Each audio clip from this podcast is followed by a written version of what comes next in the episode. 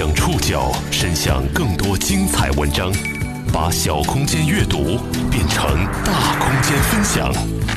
报刊选读，把小空间阅读变成大空间分享。欢迎各位收听今天的报刊选读，我是宋宇。今天为大家选读的文章摘自极昼工作室。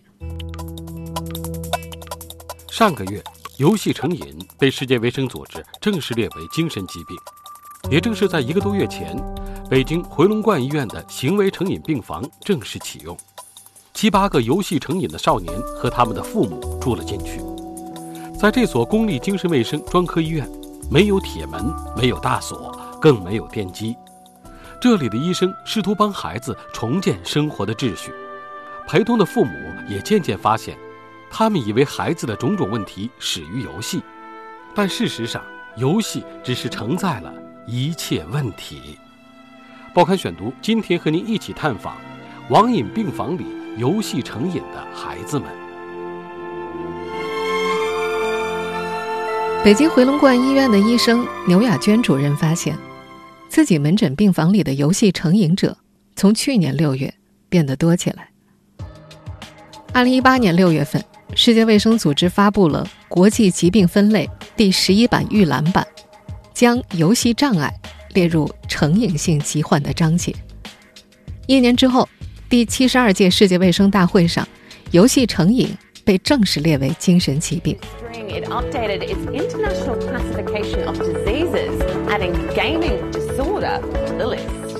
游戏障碍被列于因滥用和成瘾行为而导致的精神障碍条目下。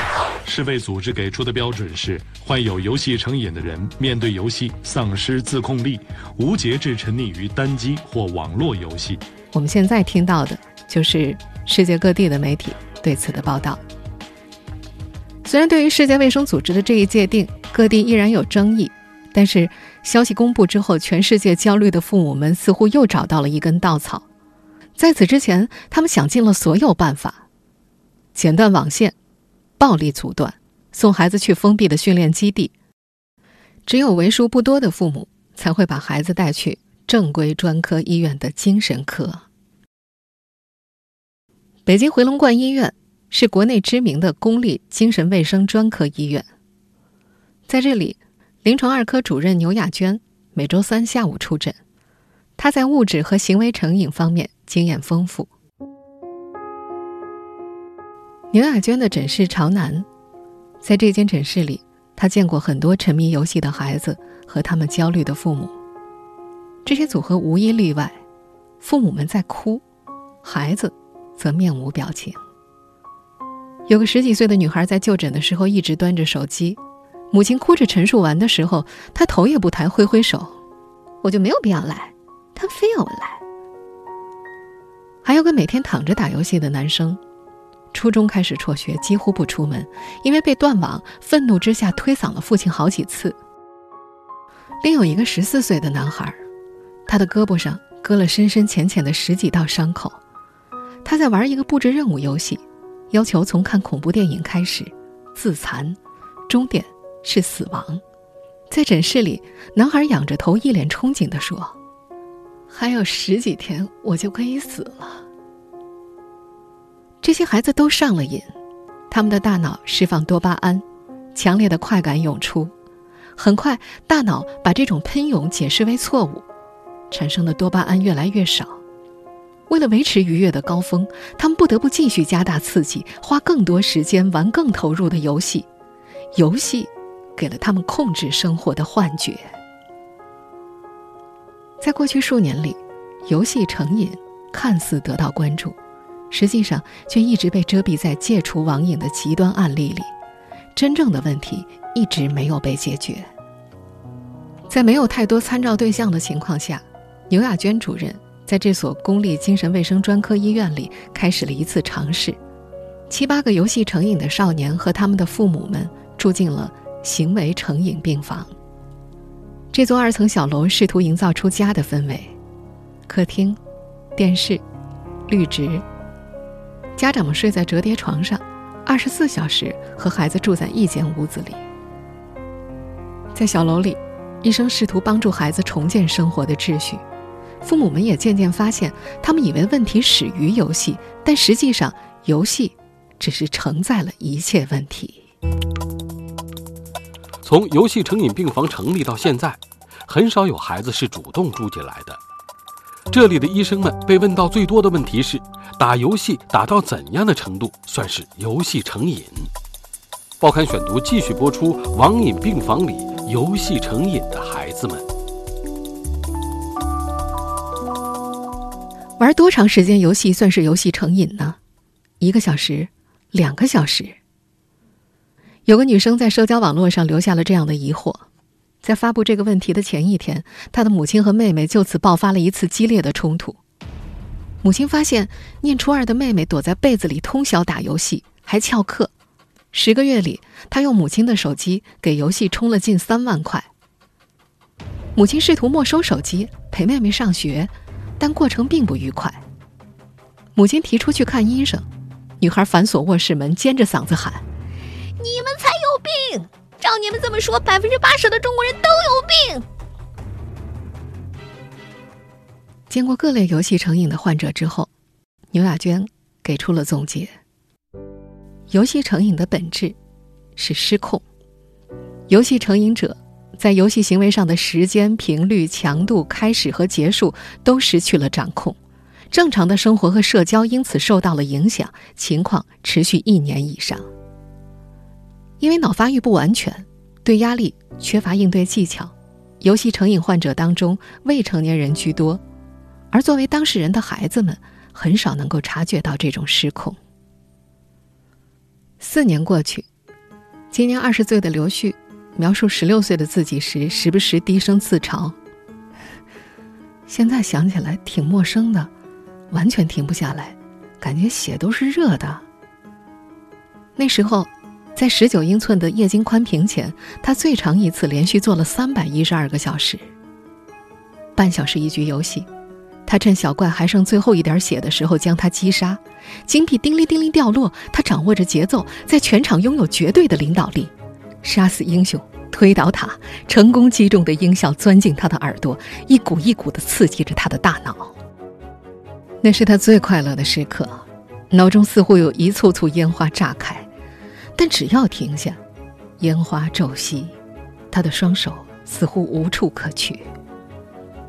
他已经很久没有去上课，在网吧留下的最高记录是十三天，在那个世界里，他 carry 全场。他是王者，那里没人会在意十六岁少年的头发已经很久没洗，都结成缕了。住在北京回龙观医院成瘾病房里的孩子们，大多有类似的经历。玩游戏时间最长的一个，除了吃饭睡觉，二十四小时都在打游戏。他还中断了学业，这种生活持续了一年多。几乎没有孩子愿意主动走进这座二层小楼。作为成瘾病房的心理治疗师，刘艳医生很快就觉察到了这种抵触。在前两次的个体访谈里，有个男孩坐在他对面，三十分钟时间，不管问什么问题，他的回复只有“不知道”“还行”“没感觉”。男孩打的是一款小众的单机游戏，每天五六个小时。剩下的时间都扑在论坛和游戏直播中，他觉得自己还好，尽管他已经休学一段时间了。刘艳注视着男孩，语气温和：“我们这样，是不是有点尴尬？”男孩咧咧嘴：“是挺尴尬的。”但接下来的回答依然超不过三个字。已经从业十一年的刘艳理解这种抵触，这些孩子们觉得。医生跟家长一样，也是来说教的。在孩子们看来，医生就是干扰他们打游戏的。被干扰的滋味并不好受。一入院就被没收手机的少年们，不同程度出现了戒断反应。他们焦躁，坐立难安，手发抖。收手机的时候，有个男孩和母亲爆发了冲突，他死死拽着不许别人拿走。另一个男孩在刚入院的那几天，面朝墙躺着。不按时起床，也不参加任何活动，因为长期打游戏，他的脊椎、颈椎都有些变形，微微蜷着。母亲上前喊他，他也装作听不见。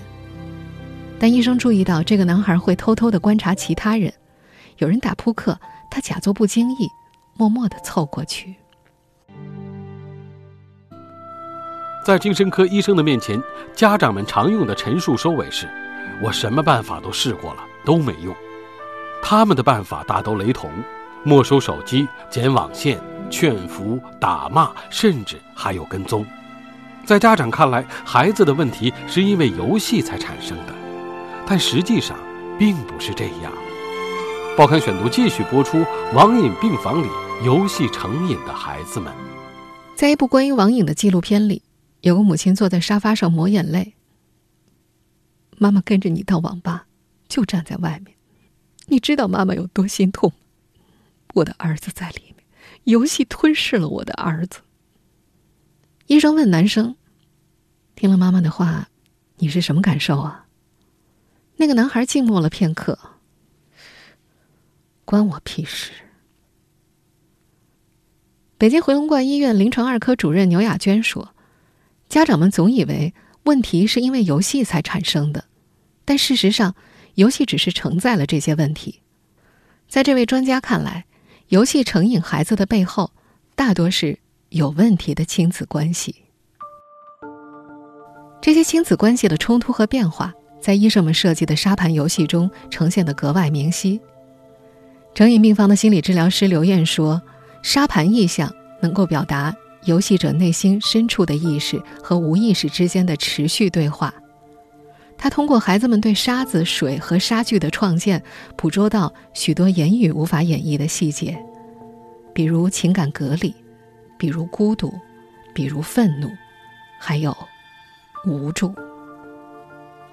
有个孩子把代表自己的小人放在沙区的中央，用手指在四周勾勒出一个框，这是孤独。还有个孩子在沙区摆下了自己和代表父母的小人，父母背对着孩子，相距甚远。有个十八岁的大男孩被父母送了进来，过去十几年的时间里，他一直是优秀的存在。这个男孩考上了很好的大学，但很快就休学了。他是初中时候开始接触游戏的，一开始父母对他严格限制，念书的时候不许玩，放假才被允许。这样的相处模式只是他生活的一段延伸。一旦男孩自己的意愿和父母发生冲突的话，无一例外，他都会被否定。长时间的管控让他的自主性变得极差。上了大学之后，拥有大片自由的男生开始有些无措，他不知道怎么安排自己的生活。长时间被压抑的渴望喷涌而出，除了吃饭睡觉，他二十四小时都沉浸在游戏里，一直到休学。作为母亲的刘艳，在生活中也能察觉到许多可能触发游戏成瘾的痕迹。刘艳十三岁的儿子刚刚放暑假，家长群里已经开始讨论了。有的孩子一进门就打游戏，有的还没进门就给父母打招呼，把手机给准备好，这几天你不要管我。作为医生和研究者的刘艳，并不认同这种骤紧骤松的方式。他则尝试跟自己的儿子沟通，教儿子如何建立和手机和游戏相处的模式。父母严防死守的反面，则是另一些家长的放纵和宠溺。有个十四岁的男孩已经辍学很久了，因为不出门运动，他变得肥胖。被强行断网之后，他甚至和家人发生了推搡。这个男孩由爷爷奶奶看护长大，父母几乎不被提及。小学毕业之后。他就不怎么去上学了，是爷爷奶奶真的觉得不上学没有问题吗？并不是，在刘艳的表述中，宠溺放纵孩子的家长大多不是真正的爱，更像是一种交换。你高兴就好，只要别跟我闹脾气。男孩的爷爷奶奶真正意识到出问题的时候，已经无法控制住这个男孩了，只能够默许一切。但是，刘烨能够觉察出这个男孩内心。对情感充满着渴求。在医生们的描述中，进入医院治疗之前的孩子和父母像是站在浮冰的两端一样，他们一次又一次的试图和对方接近，却一次又一次的远离。在诊室里，有个父亲喊：“我养你这么多年，你吃我的喝我的，还要和我对着干，你就是个白眼狼。”儿子则站起身，踢开凳子：“那我死好了，在刘艳的诊室，这样的表达太常见了。虽然从去年六月开始，牛亚娟主任接诊的游戏成瘾门诊病人不断增加，但治疗效果并不好。许多孩子来了第一次之后就再也不来了。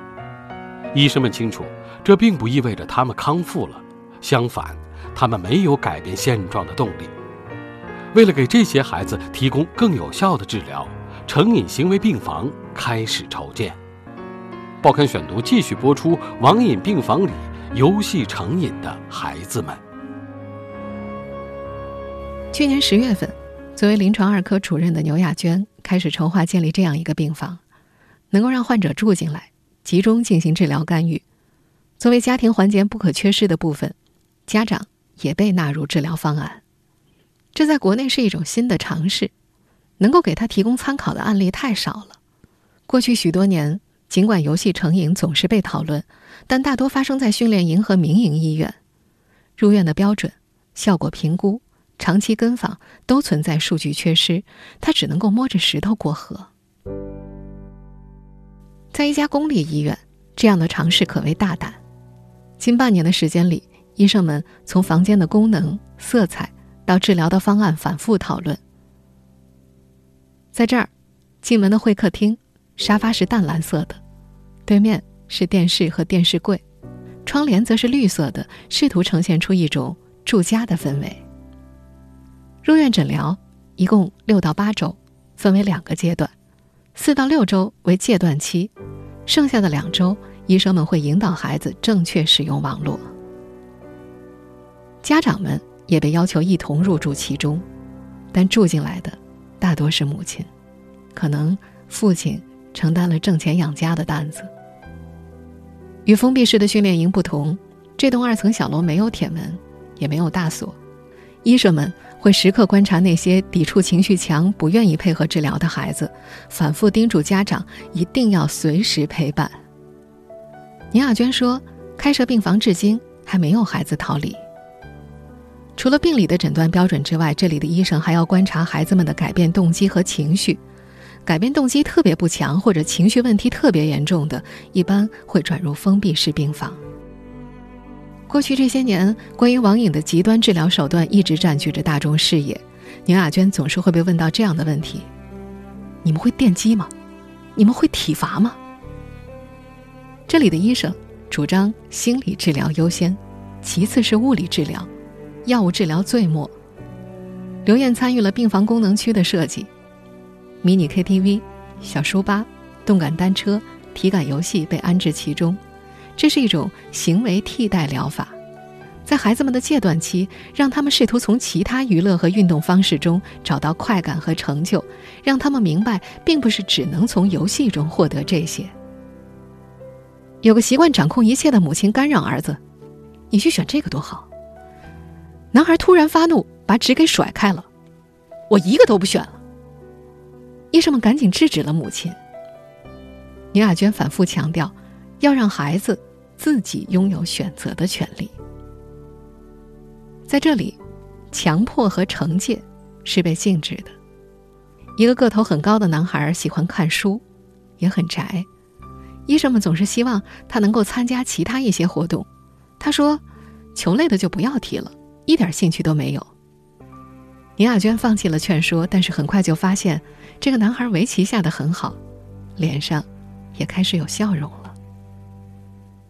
孩子们的日程被安排的很满，每天六点多起床，医生们会安排一些集体的艺术行为治疗课程，或者是集体运动，也会就个人情况安排当天的诊疗，比方说个体访谈、家庭绘画什么的。这些治疗大多都是以对话的形式展开的。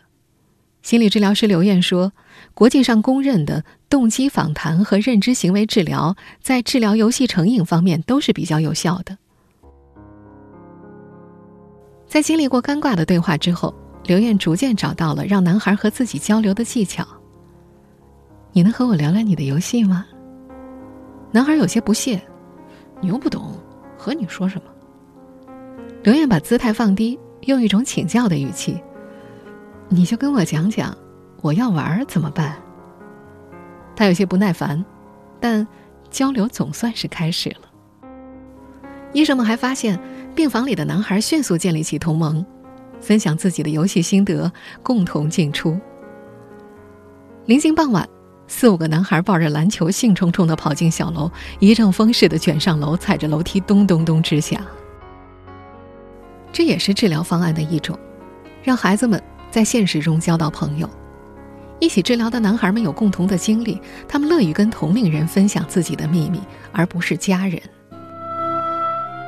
出于治疗的需要，在跟孩子建立信任之后，经过孩子同意。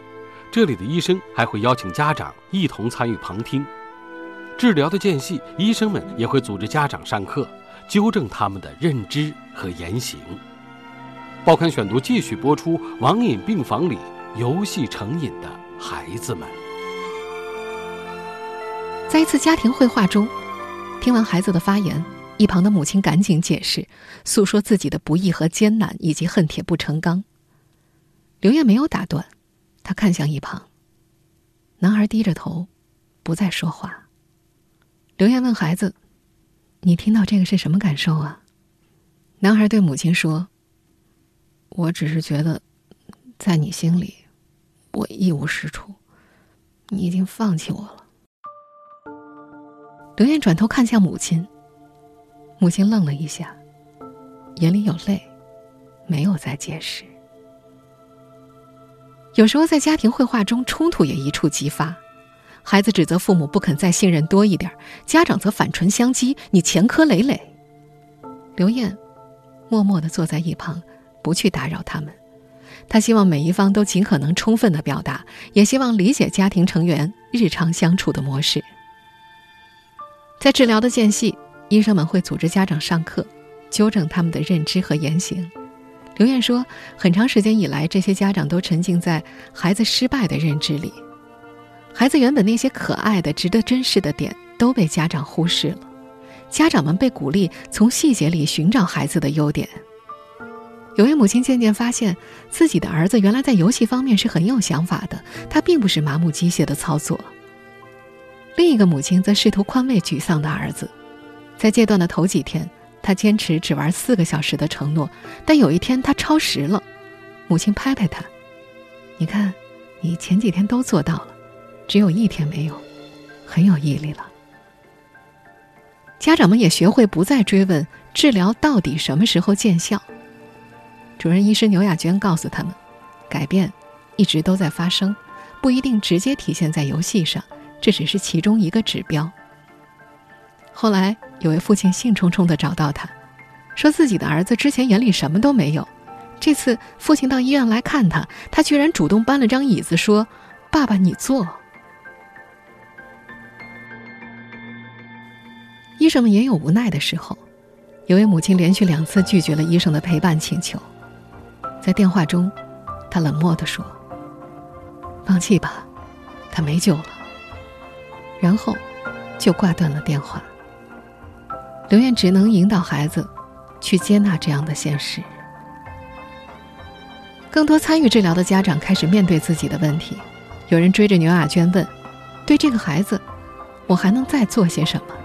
而以前这位妈妈最常提出的问题是：“我家孩子怎么才能变得正常起来？”